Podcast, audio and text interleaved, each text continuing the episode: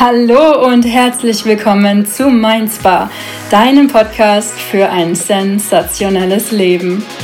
Du bist hier, weil du ein erfülltes und sinnhaftes Leben führen willst.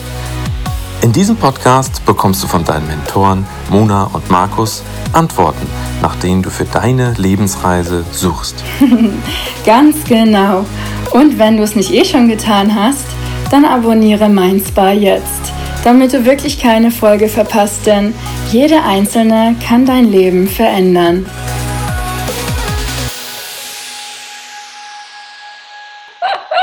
Herzlich willkommen zur zweiten Folge. Du sensationelles Wesen, wir freuen uns tierisch, dass es direkt weitergeht mit einem Intro zu uns. Na, wer steckt denn hier hinter diesem Mindsbar Podcast? Was sind so unsere Geschichten, was sind unsere Lebenswege ganz grob. Natürlich gehen wir dann in den folgenden Folgen noch weiter drauf ein und diese Dinge sind auch immer Teil von den Erfahrungswerten und so weiter, die wir mit euch teilen, das ist ganz klar. Jetzt habe ich aber auch schon genug gesprochen. Und wie es ja so schön heißt, Ladies First, deswegen sage ich einfach, ich übergebe an dich, Markus, dass du einfach mal ein bisschen von dir erzählst und was ja. dich hier an den heutigen Tag gebracht hat.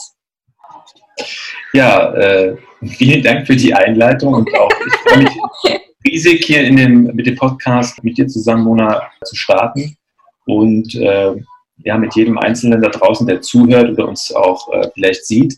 Und ich finde es einfach, weil wir, naja, Freundschaften aufbauen wollen zu euch, da soll man auch natürlich einen kleinen Einblick bekommen und auch die Hemmschwelle für euch möglichst gering machen, dass ihr auch erzählen könnt, eure Themen, eure Stories, wo wir vielleicht in Austausch gehen können, wo wir Dinge beleuchten, um möglichst Abkürzungen, Tipps, Tricks aus unserer Kiste geben zu können. Ja, bei mir, äh, wie man sieht, ich wurde irgendwann mal geboren, äh, war dann auch Kind. äh, äh, und habe tatsächlich den Kindergarten erfolgreich äh, beendet und ja, ähm, war echt eine schöne Zeit, denke ich gerne immer wieder heute noch zurück und bin dann quasi äh, ja, in die Grundschule gekommen und ähm, ja, habe dann für so eine Förderstufe, das heißt im fünften, sechsten Schuljahr, konnte man aussuchen, ob man Sprachen nehmen will, ob man Polytechnik hieß es bei uns, also Handarbeitssachen oder Musik. Ähm, und da habe ich dann das gemacht mit einer mittleren Reife oder Realschule, würde man heute sagen.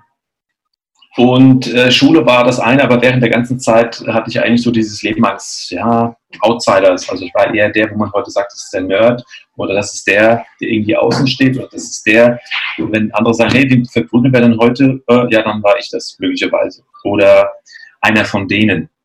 Und da habe ich schon gedacht, irgendwas äh, kam mir irgendwie schon immer komisch vor. Warum ist das so? Äh, um jetzt nicht in die Tiefe zu gehen, später am Ende der Schulzeit war ich halt Klassensprecher und eigentlich relativ, sagen wir mal, anerkannt in der, in der Gruppe, in der Klasse. Und hat sich doch ziemlich viel verändert. Und ja, dann ist die Frage, okay, was macht man denn jetzt? Und meine Eltern haben damals sehr stark, okay, äh, mach Bank, mach öffentlicher Dienst, irgendwas, was sicher ist und was irgendwie ein Einkommen erzeugt. Dann habe ich gesagt, okay, Eltern sagen das, wird wohl irgendwas dran sein.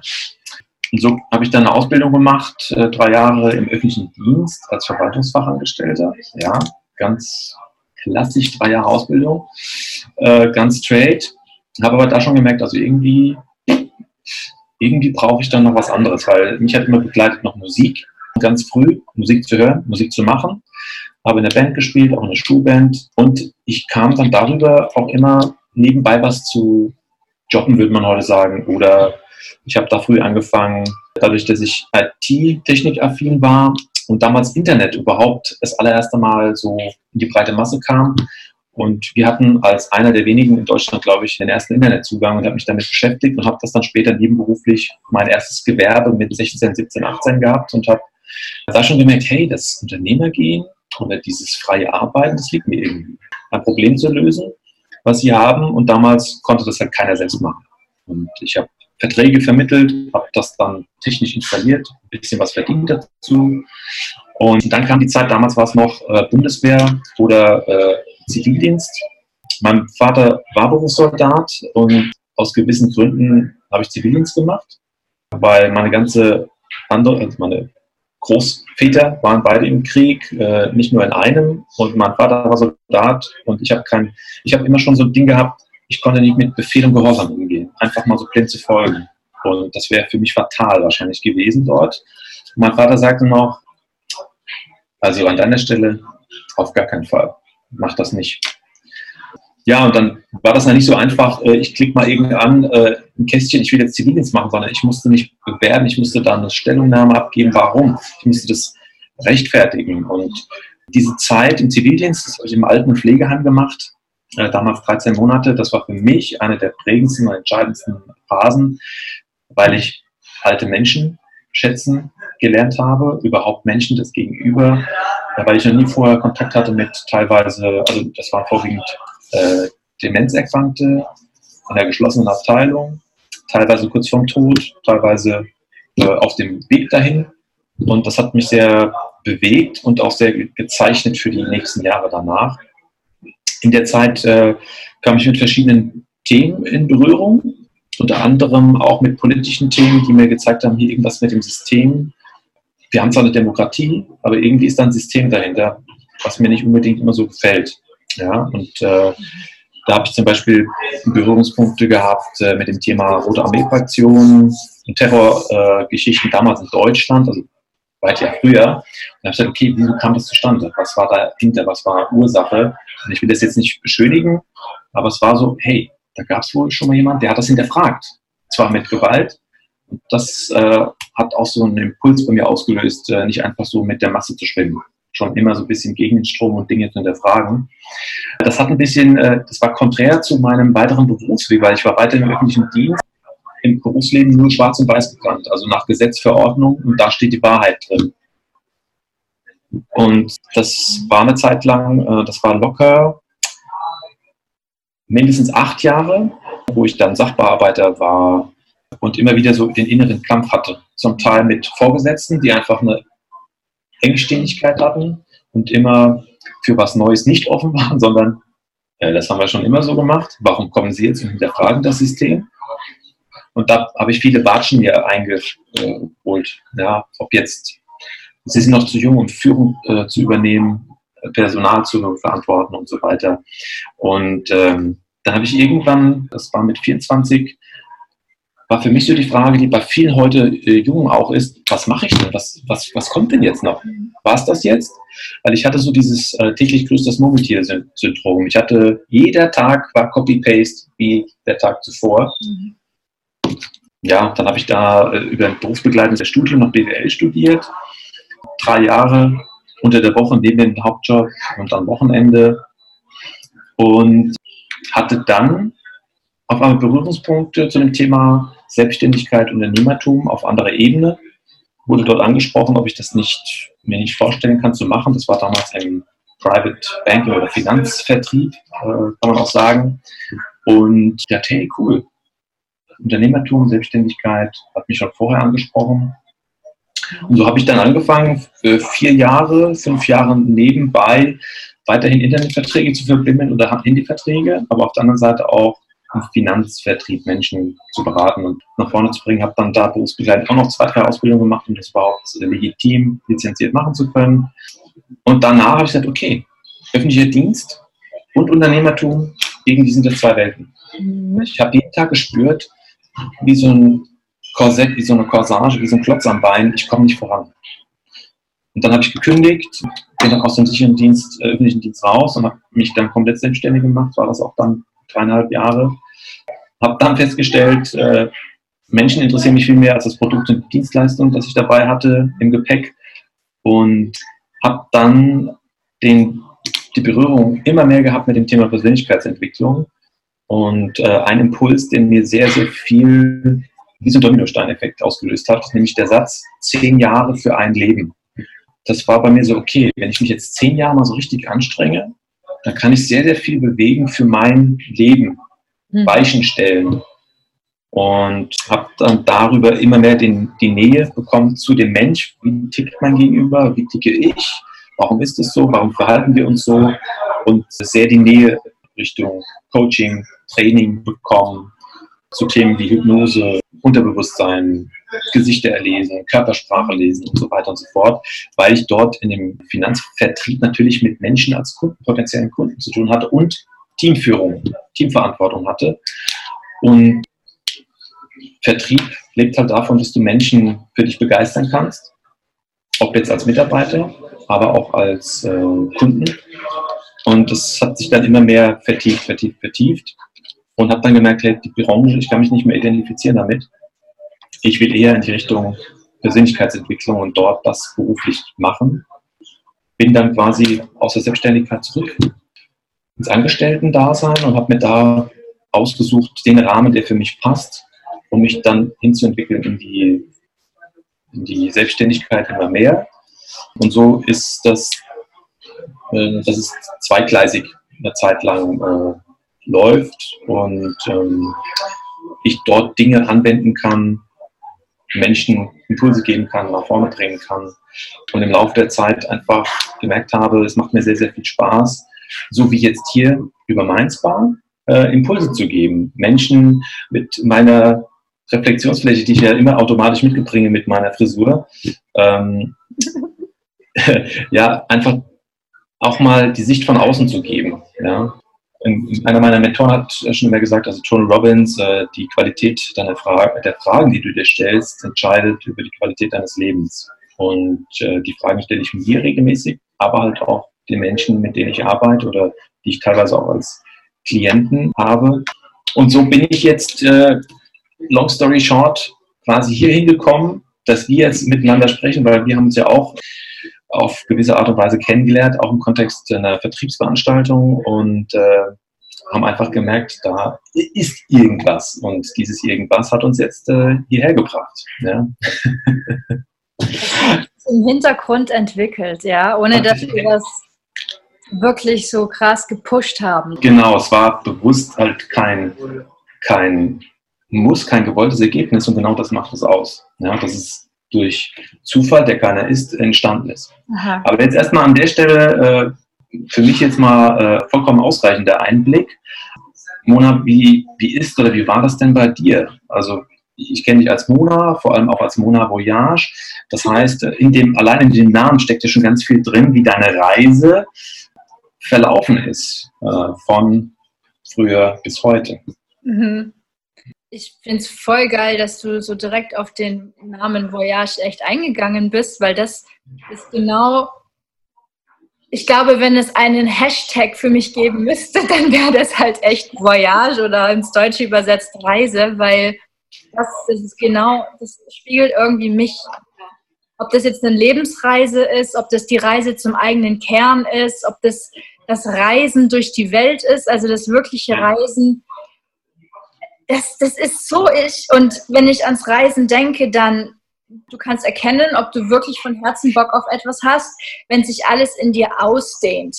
Ja, ja. Wenn, wenn die Freude wächst und du ganz viel Luft bekommst und du, und du das Gefühl hast, das Universum wird in dir unendlich groß, dann kannst du davon ausgehen, dass, okay, das ist wirklich es kommt von Herzen, es ist genau dein Ding. Wenn sich ja. aber hier zusammenzieht, wenn du an etwas denkst mhm. oder auf eine Entscheidung, die bevorsteht, dann kannst du davon ausgehen, okay, ist nicht so eins. Muss, muss ja nicht zwingend grundsätzlich falsch sein, kann etwas sein, was für den anderen perfekt ist, aber nicht für dich. Und bei mir ist halt dieses Thema Reisen in jeglicher Hinsicht. Da geht bei mir alles ins Unendliche auf. Das ist so geil.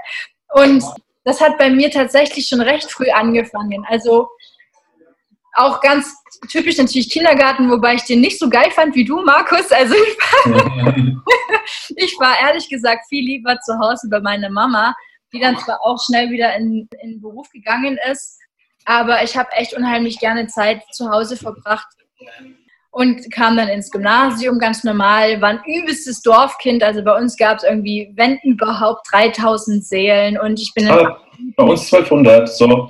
1200.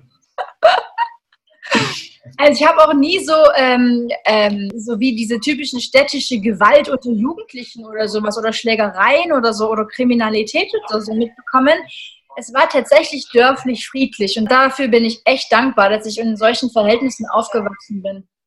Und dann kam ich aufs Gymnasium und das war auch, weil der Grundschullehrer damals echt an mich geglaubt hat. Also er kannte meine Struggles. Ich hatte schon, ich hatte überall, war ich so ziemlich die Beste, aber in Mathe war ich schon in der vierten Klasse echt schlecht. das, heißt, das heißt, da hat sich schon ganz klar äh, ausgezeichnet, was für Stärken und Schwächen ich habe. Bei mir gibt es wenig Mittelmaß. Ich bin immer, ich bin ganz oft entweder ganz gut oder halt echt mhm. schlechte Dinge. Und dank seines, äh, dank seines Feingefühls und der Vision von mir hat ähm, er gesagt, die Mona gehört aufs Gymnasium. Und es war echt, ich bin ihm so dankbar dafür, weil dadurch habe ich eben auch die Möglichkeit gehabt, beispielsweise mehrere Sprachen äh, zu lernen. Ne? Und das, ja. das war halt auch genau mein Ding. Also ich habe dann mit 15 habe ich dann beschlossen, Details vielleicht an einer anderen Stelle, aber ich war einfach so geil drauf, ins Ausland zu gehen, diese, diese andere Kultur zu erleben und jeden Tag eine komplett andere Sprache zu sprechen. Und dann bin ich ein halbes Jahr nach Frankreich gegangen und war da auf einem Lycée, also auch auf einem Gymnasium und habe da mein Bac Blanc gemacht. Das heißt Abitur, das Vorabi, wenn man so will. Und habe da in einer Familie gelebt und das war auf jeden Fall eine unglaublich prägende Zeit und hat auch für mich, ich war schon immer sehr gerne in der Welt und ich hatte auch das Glück schon wir waren schon ab und zu mal im Urlaub, auch, auch wenn es jetzt sonst finanziell kein Reichtum war, in dem ich aufgewachsen bin, ganz im Gegenteil. Aber ähm, trotzdem hatten wir die Mittel, auch mal ab und zu in Urlaub zu gehen. Und da habe ich schon gemerkt, boah, die Welt ist so geil. Ich muss unbedingt auch in Zukunft ganz, ganz viel von ihr sehen. Und mit 15 war das echt so, als ich dann in Frankreich war, da habe ich gewusst, auch dieses Leben im Ausland ist genau meins. Es ist viel mehr meins, als permanent in Deutschland zu sein. Ich kann mich da auch im Ausland viel mehr einbringen. Also meine, mein, meine, meine wahren Stärken und Interessen kommen da so richtig zur Geltung. Und da hat es so angefangen, dass ich unglaublich auslandsorientiert war, auch was die Beruflichkeit angeht. Und dann habe ich ähm, mein Abitur machen wollen, aber nichts von all den Kursen, die ich gewählt hatte, kamen zustande, weil es zu wenig Interessenten gab. also Kunst, Französisch und so weiter, ne, da brauchst du halt mindestens zehn Leute, bis da so ein Kurs zustande kommt. Und dann habe ich extra die Schule gewechselt, die letzten zwei Jahre nochmal. Mhm. Auch weil ich einfach für mich beschlossen hatte, so, du machst jetzt einen Cut hier irgendwie. Du, du willst so eine Art neue Identität erschaffen. Ich hatte einfach die Schnauze voll von Negativität und dem ganzen grauen Schleier, der sich bei mir über Jahre durch familiäre Ereignisse so aufgebaut hat sodass ich dann so ein Bedürfnis danach hatte, diese fröhliche Sonnenscheinmonat, die auch schon als Kind immer in mir war, endlich wieder hervorzuholen. Ja. Und ähnlich wie bei dir, Markus, ich musste echt schmunzeln, ähnlich wie bei dir war das dann auch bei mir so, dass ich ähm, mich als Schülerin in der Schulzeit immer so eher als nicht wirklich Außenseiterin, aber als Beobachterin gefühlt habe. Ich habe die Geschehnisse immer von außen beobachtet und mich nie so richtig, richtig integriert gefühlt, auch weil ganz viel Mobbing stattfand und so weiter und ich da mich nicht dazu irgendwie einfügen konnte, also in diese ganzen Alpha-Tiere, die halt dann die Klicken geführt haben. Und ich habe schon immer eher so Verständnis und auch so den, die, den Vibe gehabt von denjenigen, die tatsächlich richtige Außenseiter waren. Also vom, vom Herzen her habe ich definitiv sozusagen mich eher dahin gezogen gefühlt, ähm, ja, ja. aber trotzdem immer versucht dazu zu gehören. Und das hat mich dann auch so motiviert, wirklich den Mut zusammenzunehmen, jetzt mal so eine Art neue Monat zu erschaffen auf einer neuen Schule und habe dann tatsächlich auch nach drei Wochen direkt Oberstufensprecherin geworden, obwohl mich keine Sau kannte und meine Konkurrentinnen echt harte Konkurrenz waren. Die waren richtig beleidigt, dass ausgerechnet die Neue jetzt diesen Titel bekommt. und, ja. und, und da habe ich halt so gemerkt, wie viel geht, wie viel man verändern kann, wenn man sich wirklich bewusst dafür entscheidet, mhm. auch von der eigenen persönlichen Entwicklung, was man aus sich wirklich kreieren kann, wenn man ja. richtig Bock drauf hat. Und da hat es auch schon so angefangen, dass ich, dass ich mich ähm, erst recht nicht mehr von irgendwas zurückhalten lasse, wie das die Jahre davor eigentlich schon oft war. Einfach weil ich so gedrückt war. So von, von den Dingen, die ich erlebt hatte, wurde ich schon ziemlich in, meiner, in meinem Ausleben gedrückt und habe mich selbst einfach auch total zurückgenommen, auch in meinem, ja, in meinem, in meinem Aufblühen-Prozess als Jugendliche. Das, darauf hatte ich keine Lust mehr. Und nach dem Abitur da habe ich dann beschlossen, so, also ich will irgendwas mit meinen Sprachen anfangen. Dann, dann bin ich erstmal nach China gegangen, weil ich auch so dachte, okay, mir wird von allen Seiten gesagt, so mit, mit Sprachen allein kannst du kein Geld verdienen, wirst du halt Dolmetscher. Ich habe mir auch so Europarat und Co. angeguckt, fand ich super spannend. Ich war zu dem Zeitpunkt politisch noch extrem interessiert und war auch sehr, sehr offen für ähm, äh, einen Job dort in der Richtung, im Europarat zum Beispiel. Aber Nein sagte mir so, hey, in Europa gibt es tausende von Menschen, die Englisch, Französisch und Spanisch sprechen. Die brauchen jetzt nicht noch eine, die das kann, macht sich rar. Deswegen ähm, war dann so diese Idee, nach China zu gehen und diese Kultur und Sprache zu erlernen und das mit der Wirtschaft zu kombinieren, die, die war dann geboren. Ich war zwar immer so orientiert an Entwicklungshilfe, ne, im, im Ausland wirklich Gutes zu bewirken, auch im Bildungsbereich. Das war voll, also diese Visionen hat sich schon immer auch als Jugendliche wirklich in der Welt was zu bewegen. Und deswegen ja auch diese Poli Politikorientierung ne, auf Europaebene äh, oder auch UN-Ebene oder so. Und dann habe ich äh, ein Vierteljahr in Shanghai verbracht nach dem Abitur und habe da unter anderem als Übersetzerin gearbeitet. Ähm, zunächst mal ein Praktikum ähm, in der ersten deutschen Bäckerei Shanghais und da habe ich dann aber nach einem Monat gekündigt, weil der Typ war übelster Choleriker und ist ganz, ganz übel mit seinen Leuten umgegangen. Das war echt Hölle. Ähm, habe gemerkt, das geht also menschlich gar nicht. Da habe ich schon sehr viel festgestellt.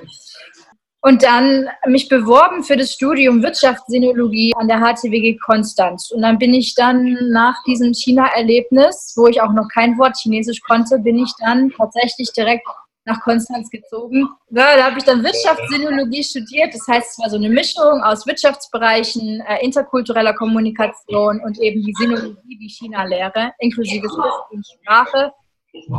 Und das war schon geil. Also das hat äh, mir dann nochmal gezeigt, wie viel eigentlich möglich ist. Dass man sich gar nicht auf ein Lehramtsstudium beschränken muss oder, oder, oder. Ne? Dass es halt wirklich sehr, sehr außergewöhnliche Jobmöglichkeiten gibt und das hat so den, den Scanner in mir so richtig äh, zum Erwachen gebracht. Es hat es nicht unbedingt einfacher gemacht in der Entscheidungsfindung, was ich denn dann mit dem Studium anfangen will. Aber auf jeden Fall war diese Diversität genau meins. Und das hatte auch zum Inhalt, dass ich dann nach Südamerika gegangen bin und dann ein Uni-Projekt gemacht habe im Entwicklungsbereich zum Beispiel. Und das hat, äh, das war auch total meins. Und ähm, anderthalb Jahre in China gelebt und da studiert und bei Bosch gearbeitet und Co.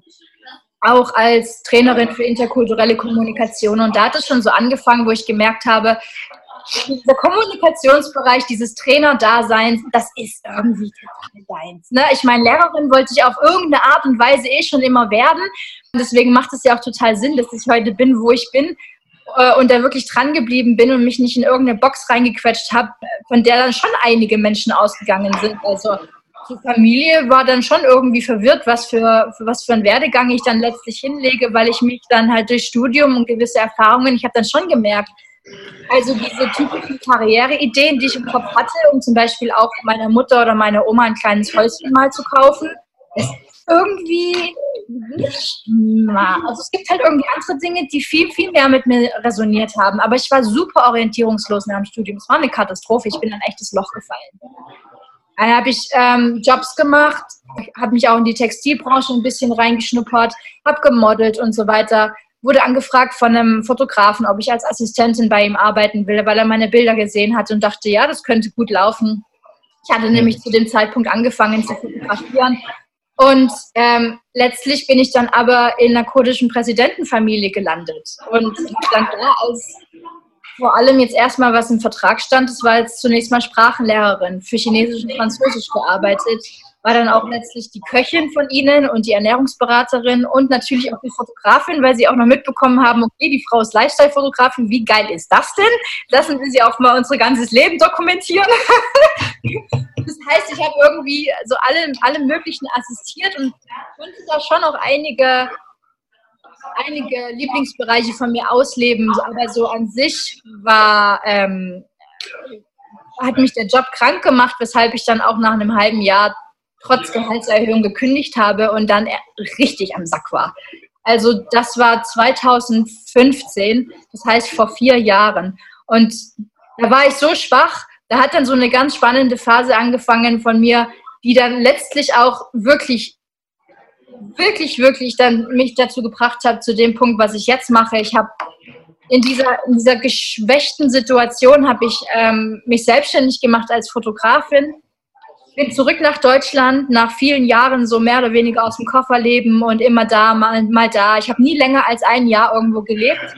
Und ähm, ich wollte mir endlich mal ein Nest bauen und bin dann eben nach Deutschland, nach Leipzig, habe dann ein Studio eröffnet und da so einige Erfahrungen gesammelt, auch mit Geschäftspartnern und Co.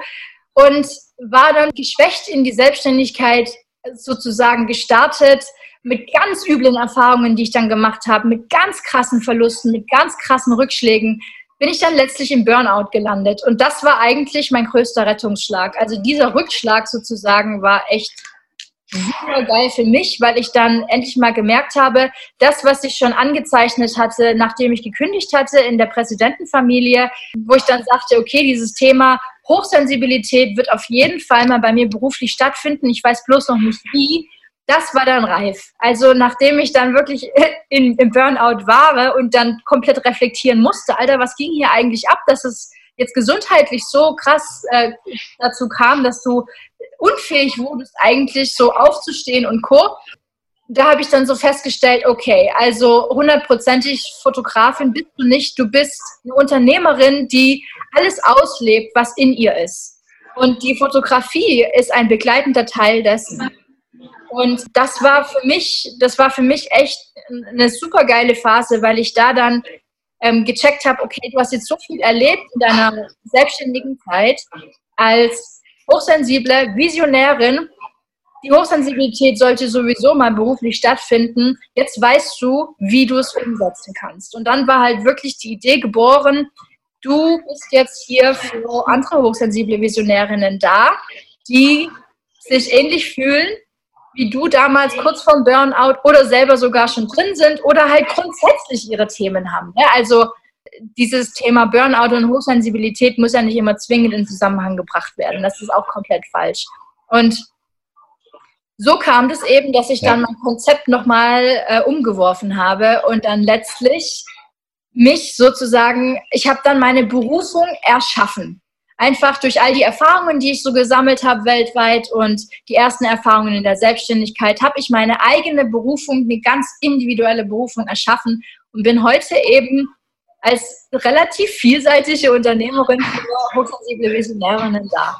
Als Trainerin, als Coach, you name it. Äh, Mentoring ist ja auch immer dabei. Also genau. Und und das eben auch nur, weil ich immer mal wieder so crazy Ideen umgesetzt habe, mich auf, auf, naja, wirklich außergewöhnliche Dinge eingelassen habe und nie aufgegeben habe. Und auch diesen Moment des Burnouts genutzt habe, um daraus das Wahrhaftige zu machen, meinen inneren Weg dann wirklich zu leben. Genau. Äh, auf jeden Fall. Ja, danke für den äh, Einblick. Da kannst du ja schon gefühlt fünf Bücher davon schreiben, von den Erfahrungen. Und das ist echt, ähm, wenn man es jetzt grafisch ausmalen würde, wäre es echt zickzack, zickzack, zickzack. Und äh, echt sehr konträr zu dem eigentlichen Lebensmodell, wie unsere Gesellschaft das ja in der Regel so ja, vorgibt. Ja? Und da hast du sehr früh Anti- oder Gegenströme entwickelt. Alleine, dass du schon antizipiert hast mit der Sprache was ja heute echt ein Wettbewerbsvorteil ist für äh, Bewerber, für junge Menschen im Berufsleben, die Sprache, die asiatische Sprache, und die hast du ja, das hast, in die Nische hast du dich recht früh äh, schon begeben. Ja? Das ist echt der, äh, der Hammer. Ähm, was man, also ich kenne nicht so viele, die asiatische Sprachen so früh irgendwie äh, freiwillig gelernt haben, dass sie sagen, äh, Englisch, Französisch, äh, Griechisch, Latein hat irgendwie jeder. Ich mach mal das. Also mir fallen Sprachen echt leicht. Was ich echt faszinierend finde am chinesischen, Markus, vielleicht bringe ich dir auch mal das eine oder andere bei. Du lernst so viel übers Leben durch die chinesische Sprache, das ist so krass. Und das hat mich so gefesselt, dieser, dieses Bewusstsein dafür, dass man über die chinesische Sprache allein so viel übers Leben verstehen kann. Das war so geil. Also das hat mich schon echt auch gepackt. Und dann natürlich als, als Hochsensible in Asien, das ist eine andere Nummer. Man fühlt sich da, die meisten sprechen davon, dass sie sich dort recht wohlfühlen, weil diese, dieses zwischen den Zeilen lesen wird vor allem in Südostasien vorausgesetzt, wenn du gesellschaftlich, kulturell ähm, rund laufen möchtest. Weil die ja, okay. auf dieses zwischen den Zeilen lesen und diese Feinheiten in der Kommunikation ganz großen Wert legen. Das heißt, es hat ganz viel damit zu tun, in was für einem Umfeld du lebst, wie du dann dich und deine Natur wahrnimmst und bewertest. Mhm. Und mir hat Asien definitiv gezeigt, du bist nicht falsch, du bist nur anders. Und es gibt definitiv Orte, wo du das nicht mal feststellst, dass du anders bist, sondern wo du dich einfach super äh, zugehörig fühlst. Und das war eine Riesenstärkung ähm, für mich. Vorhin hast du erzählt, dass du äh, so eine Art Außenseiterstempel dir selber gegeben hast, oder wie war das bei dir? Ja, also als du, als du bei dir die Situation nochmal geschildert hast, ähm, habe ich auch sehr viele Bilder äh, gesehen von damals. Also ich war auch sehr beobachtend unterwegs, hatte aber nie, also mach mal ein Beispiel, wenn du im Sportunterricht Teams bildest, äh, ja, ich will den, den, den und ich war immer eigentlich der, der nicht gewählt wurde, ja äh, der übrig blieb, mit noch ein, zwei anderen. Also da gab es noch andere, die eher der Outsider waren, die, die auch extrem gehänselt wurden. Ich war so ein Zwischenstück. Noch kurz davor, aber nicht zu den anderen dazugehörig. Also sehr stark beobachtend und eher äh, wie du in die andere Richtung noch mit orientiert. Und da habe ich schon auch diesen Gleichgerechtigkeitssinn, der, der ist da sehr, sehr stark äh, gewachsen. Äh, mein Bruder hatte auch ähnliche Erlebnisse in der Schule und habe da auch Situationen mitbekommen, wo ich dann irgendwann auch mal dazwischen bin oder gesagt, warum macht, macht ihr das, warum ist das so? Ja, also habe mich da irgendwie außen vor äh, empfunden, zumindest. Ja. Und das arbeitet, oder das, das wirkt natürlich, das macht was mit dir, wenn du immer denkst, okay, warum, warum bist du da außen vor? Und ich hatte natürlich Freunde, äh, aber das waren auch immer eher ein paar. Eins, zwei, drei, vier, aber nie so wie die Klassenlieblinge die Trauben um sich gebildet hat, hatten ne, und wie so ein Magnet alle dorthin sind, sondern das war eher, dass ich eher in mich auch gekehrt war, äh, auch schon damals eher introvertiert war und Dinge mit mir selbst ausgemacht habe. Ja. Und dann erst äh, im Laufe der Zeit gemerkt habe, hey, warum eigentlich? Ja? Und ein, einer der Momente war, als damals ein Klassenkamerad, also ich war damals auch sehr kräftig, also dick würde man heute sagen. Ähm, da kam vieles zusammen, Brille, dick, äh, Haare, damals hatte ich auch noch welche, glaubt man vielleicht nicht. Aber als dann einer abgenommen hat extrem, aus einer Kur zurückkam, ich sagte, okay, da war ich 13, wow. Was der kann, das kann ich bestimmt auch. Ja? Und das war entscheidend, dieses, ich weiß noch genau über die Weihnachtszeit, von damals als ja, knapp 13-Jähriger über 80 Kilo oder so 90 Kilo und dann wirklich ganz, ganz, ganz, ganz, ganz, ganz viele aufgenommen. Also so eine Art Transformation, wie man das heute, wie so eine Raupe, die sich verändert. Und das war eine Lebensqualität hoch 10 Veränderung. Also ich habe gemerkt, wie ich anders wirke auf andere Klassenkameraden, auf Lehrer, auch und so, dass ich tatsächlich irgendwann äh, der Klassensprecher war, dass ich in der Schulband war, dass ich dort auch gesungen habe, dass ich auch mal im Vordergrund äh, stehen konnte, was bis dahin auch als Kind in verschiedenen Situationen nie machbar oder denkbar war. Da waren eher die Tränen schnell da, irgendwie im Mittelpunkt zu stehen, alle gucken auf dich. Das äh, war nie denkbar. Und das hat mir gezeigt, hey, es gibt noch eine andere Seite. Man kann auch sich verändern, verwandeln und äh, Stärke tanken. Das ist ja so geil, ne? wie ähnlich da das bei uns beiden ist, dass wir einfach beide beschlossen haben, Schluss damit, jetzt verändere ich mich. Ja, und äh, wenn, wenn, du, ich meine, du kennst ja bestimmt auch Bundesjugendspiele, die gab es wahrscheinlich bei euch auch. Äh, wenn, wenn du halt immer keine Urkunde bekommst und selbst die ganzen Übungen irgendwie verkackst, und äh, da gab es bei uns immer so einen Straßenlauf jedes Jahr. Und wer war bei den letzten ich?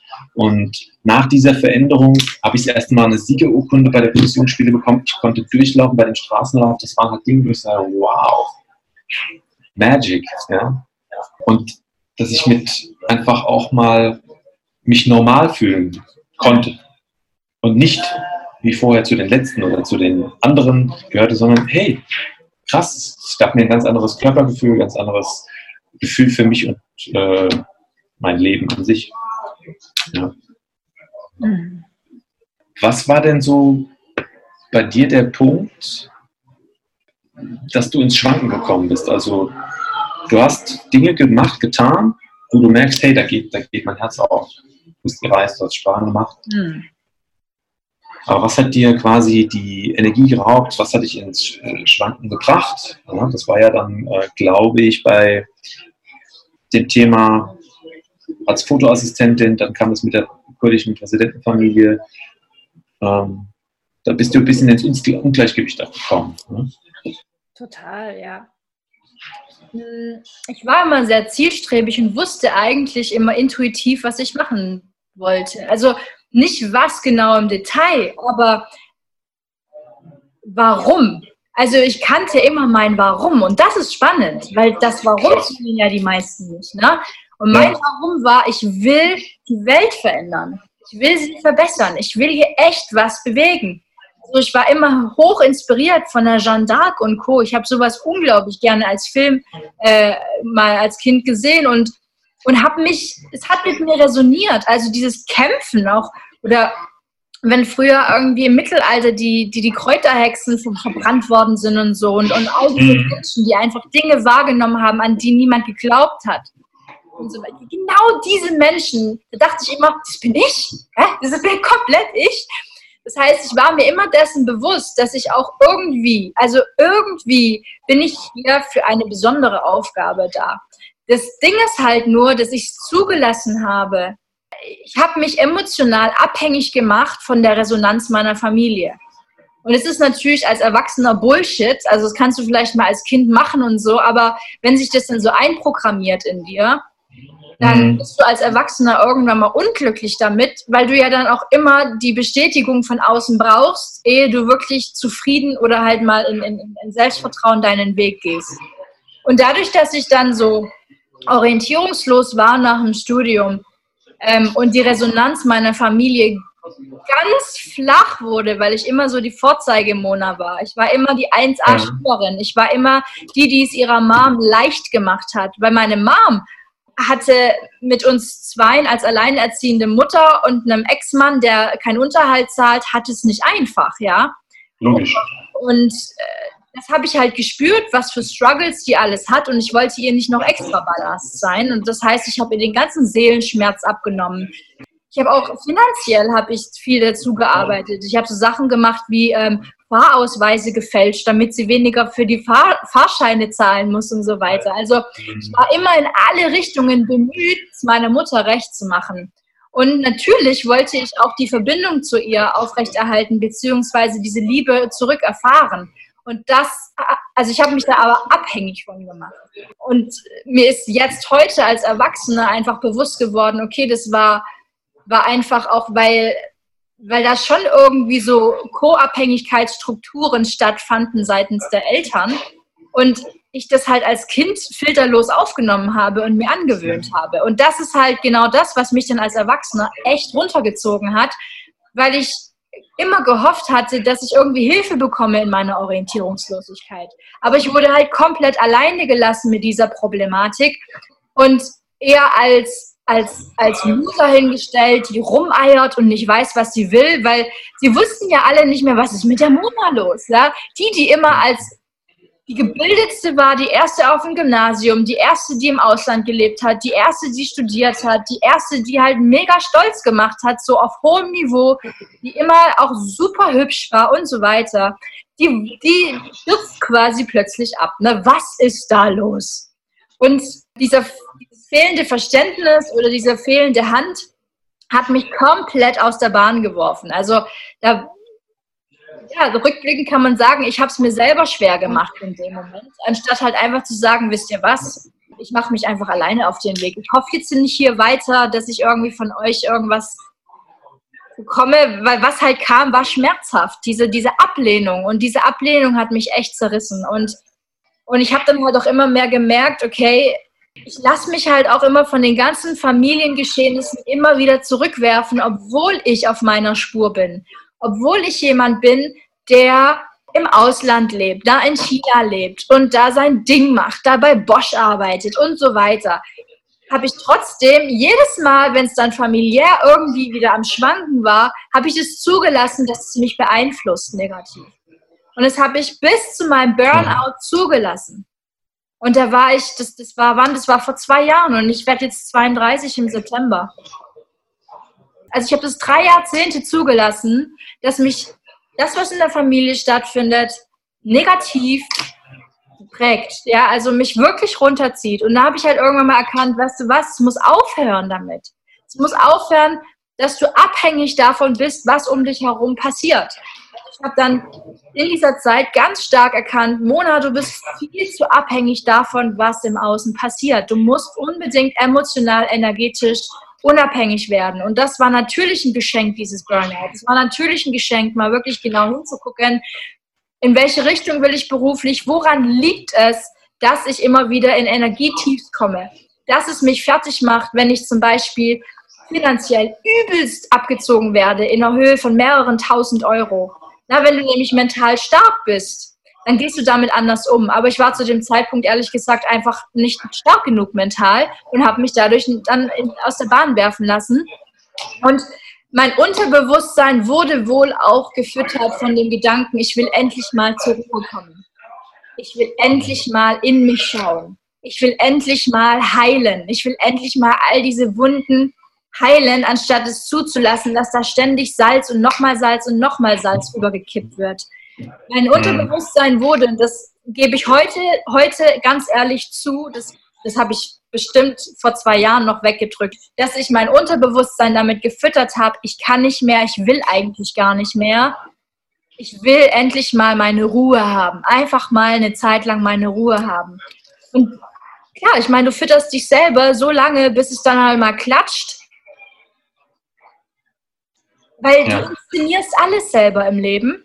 Und ja, du, erzählst dir selbst deine, du erzählst dir selbst deine Story jeden Tag und dann wirst du auch ja. das genau bekommen oder das lesen.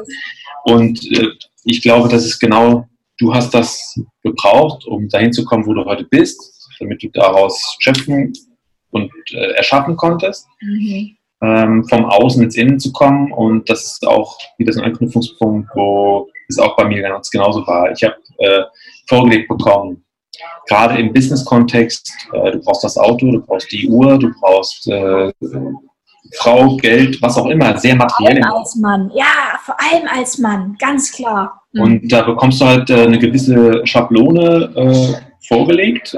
Und das fängt ja schon viel, viel früher an. Also das fängt an wie äh, ein Indianer kennt keinen Schmerz, Mann äh, muss so und so sein, mach was ordentliches, damit deine Frau später was hat, deine Kinder und immer außen, außen, außen, außen, außen. Mhm. Und dann war ich ja eine Zeit auch im Vertrieb und vor allem in dem Finanzsegment, was sehr stark den Fokus darauf legt. Also das wird da sehr, sehr stark äh, geprägt und auch gefüttert, also sprich im Außen. Und da habe ich halt gemerkt, irgendwas stimmt da nicht. Und habe auch durch verschiedene Erlebnisse, auch Rückschläge, ob das jetzt finanzieller Art war, auf persönlicher Ebene, mitgeteilt bekommen, mach da mal was. Ich war zwar introvertiert und zurückgezogen, habe aber immer auch im Außen, mit dem Außen, was werden andere denken, was denken andere, äh, wenn ich was tue, oh, was, was wird der sagen, was wird der denken, Abhängigkeit immer vom Außen. Aber dann irgendwann kam so dieses, dieses wie so Aha-Effekt oder die Schuppen von den Augen, sagt man, es ist ja schon alles da. Also ich bin doch schon da. Ich bin eigentlich schon komplett gut so, wie ich bin. Und wenn ich mal einfach die Sicht von außen nach innen lenke. Und das hat mir dann erstmal gezeigt, hey, du brauchst einfach eigentlich nicht das Haus oder die Wohnung, gar nicht das Auto. Das hat bei mir zum Beispiel dazu geführt, so ein Downsizing zu machen, alle Autos abschaffen, äh, dann in der Konsequenz eine, eine, eine deutlich kleinere Wohnung ähm, zu nehmen. Ich habe keine Uhr mehr an seit Jahren. Ähm, Anzüge brauche ich nicht mehr unbedingt. Also für mich ist es immer wichtiger geworden, im inneren Reich zu sein, weil wenn du im inneren Reich bist und zu dir selbst gekommen bist, dann kann im Außen auch viel, viel mehr passieren, dann kannst du viel mehr bewirken. Die Menschheitsfamilie zusammenzubringen, dass wir in Wertschätzung, Liebe und Frieden miteinander leben können, Mhm. Und was so abstrakt groß ist, fängt halt bei jedem, bei jedem äh, selbst an. Wenn du selbst mit dir im Frieden bist, in Wertschätzung, in Liebe, kannst du das auch geben und kann die Gesellschaft, kannst du in deinem Umfeld so viel bewegen, dass wir irgendwann mal dahin kommen. Und ich glaube, du stellst genauso fest, dass unser Bewusstsein in der Gesellschaft einfach in den letzten Jahren auch immer mehr steigt. Äh, viele sehen das bei der Ernährung am ehesten. Ne? Wir kaufen Bioprodukte, wir gucken, wo kommt die Milch her, von der Ziege, von äh, äh, was auch immer. Was esse ich? Soll Milch überhaupt sein? Ne? Ist es soll das überhaupt sein? Ja. Hm? Äh, Fleisch, ja, nein, vielleicht. Mhm. Ähm, und ähm, wir beim Mainz-Bar sprechen ja auch bewusst auch den, den Geist an, unter anderem. Was fütterst du denn da rein in die Birne? Ja, und wie bewusst machst du dort die Dinge? Und äh, wie war das denn bei dir? Was hast du denn gefüttert oder was ist das, was du dir gegeben hast, um auch aus diesem Burnout rauszukommen? Also hast du was gelesen, hast du was gehört? Mhm. Ähm, was war denn so, was hat dir geholfen dabei? Mhm eine echt gute und wichtige Frage. Ähm, ich habe, ich habe ganz viel geschnitten, ganz, ganz wichtig, um überhaupt wieder wachsen zu können. Also ich habe mich von ganz viel entfernt. Na, ich habe zu wachsen, okay, ich verstehe. Ja, ich habe ähm, mein, mein, zweites Studio, was direkt irgendwie 150 Quadratmeter hatte. Ich habe das abgegeben. Ich habe meine Wohnung gekündigt, auch am gleichen Tag. Ähm, ich habe mich ortsunabhängig gemacht, ich habe mich von Menschen äh, entfernt, von Familienthemen bewusst ferngehalten, ne, da einfach mal für mich einen Cut gemacht, so, jetzt konzentriere ich mich auf mich selber. Ich habe ganz viele Podcasts gehört, ich habe ganz viele Brainwaves gehört und das Meditieren angefangen zu dem Zeitpunkt. Natürlich hat es zehn Anläufe gebraucht, weil mein Nervenkostüm war locker mal ein Jahr komplett am Sack. Also wirklich, da ging gar mhm. nichts mehr. Das heißt, es hat lange gedauert, bis ich überhaupt mal so eine, eine kleine Wirkung äh, von der Meditation gespürt habe. Aber dann, dann, dann lief's. Alter mhm. Verwalter, da hat sich viel gelockert. Und da habe ich auch zu der Zeit Yoga für mich entdeckt, was ich dann in meine herkömmlichen Eigenkreationen, da Workouts ähm, integriert habe und was auch das ist, was ich ja heute auch an die Klientinnen weitergebe oder eben im, im Online, in der Online-Präsenz sieht man ja auch ganz viel in dem Bereich von mir. Weil, weil es genau die Dinge sind, die mich eben nach oben gebracht haben und auch oben halten. Und ja, also ich kann da wirklich Podcasts empfehlen, richtig geile Podcasts. Also Menschen, die einfach da einen stärken, die einem Mut machen, den eigenen Selbstwert wieder zu finden, zu spüren. Und und den inneren Weg wieder zu spüren und dann auch den wirklich zu gehen. Und äh, Brainwaves kann ich sehr, sehr empfehlen, gerade wenn man eben nervlich äh, ziemlich, ziemlich durch ist und die Gehirnchemie einfach nicht mehr klarkommt, der also nur noch außer der Balance ist. Und ich benutze die bis heute. Ich meditiere mit Brainwaves, ich arbeite mit Brainwaves, immer je nachdem, was ich gerade machen möchte, wende ich dann eben die, die speziellen Wellen an und es funktioniert total geil und ich gebe es auch an jeden weiter. Also Brainwaves ist echt der Shit, hat mir extrem geholfen, weil wenn du im Burnout bist, dann bedeutet es, dass, deine dass dein Hormonhaushalt total gestört ist und dass dein, dein, dein Nervensystem total am Sack ist. Und daran habe ich eben gearbeitet. Also ich habe ganz konkret geguckt, okay, verändere deinen Lifestyle dahingehend, dass du eben ähm, deine Hochsensibilität nutzen kannst, ganz gezielt nutzen kannst und dir ein wirklich geiles Leben erschaffen kannst und ähm, die Welt damit auch bereichern kannst. Weil es war ja immer mein größter Antrieb, ne? einen Mehrwert der Welt hin zu hinterlassen, was ja auch mich dann wieder ermutigt hat, irgendwie wieder hochzukommen. Weil es war ja schon so, dass ich dann so weit unten war, dass ich dann auch nicht mehr wollte, vor lauter nicht mehr können.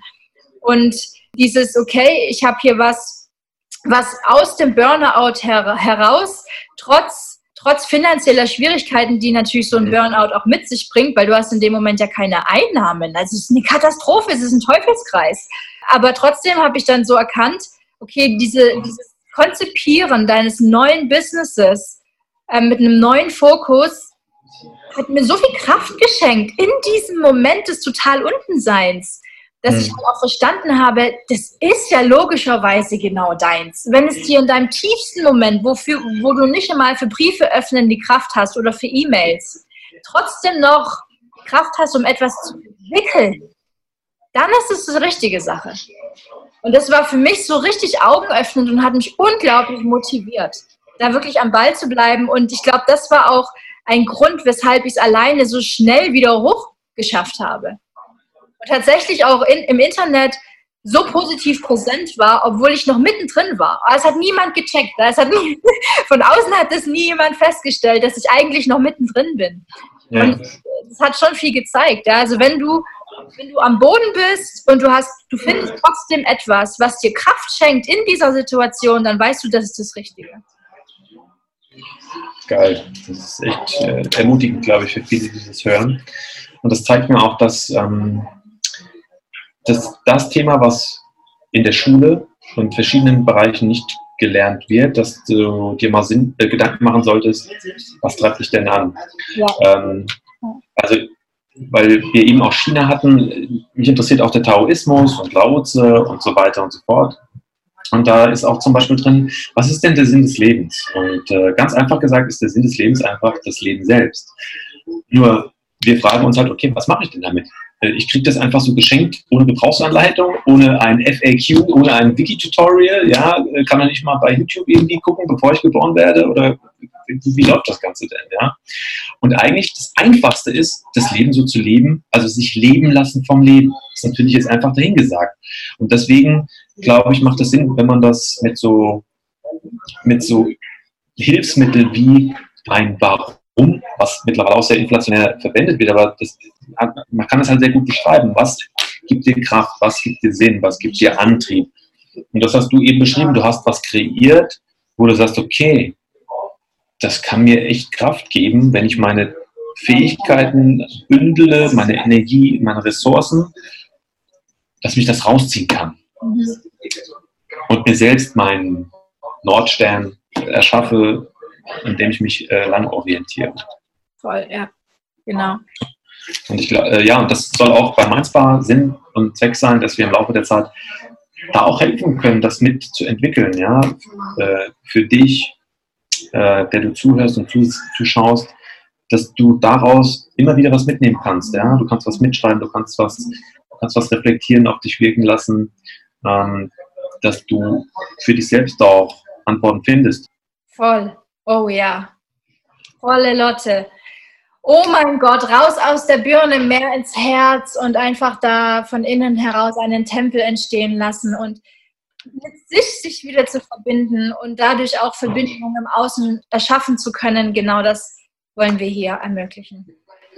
Genau, vielleicht die abschließenden Worte für heute, wenn du wirklich äh, mal aus dem Muster ausbrechen willst, sehr rational, logisch, wie wir groß werden, rausbrechen willst und auch die andere Gehirnhälfte und vor allem dein Herz, was das stärkste Energiefeld ist, was du in dir selbst trägst. Ja? Ähm, wenn du wissen willst, wie du da rankommst, wie du das freilegen kannst, dann musst du eigentlich dranbleiben. Ja? Äh, weil nur so können wir unsere Herzen verbinden. Ja? Unsere halt 7,5 Milliarden Herzen und wenn du mal, äh, wenn du von außen auf die Erde schaust, hörst du eigentlich nur einen Herzschlag von uns allen zusammen. Wie geil ist das denn, ne? Hast du die Tiere mitgerechnet? Die natürlich auch.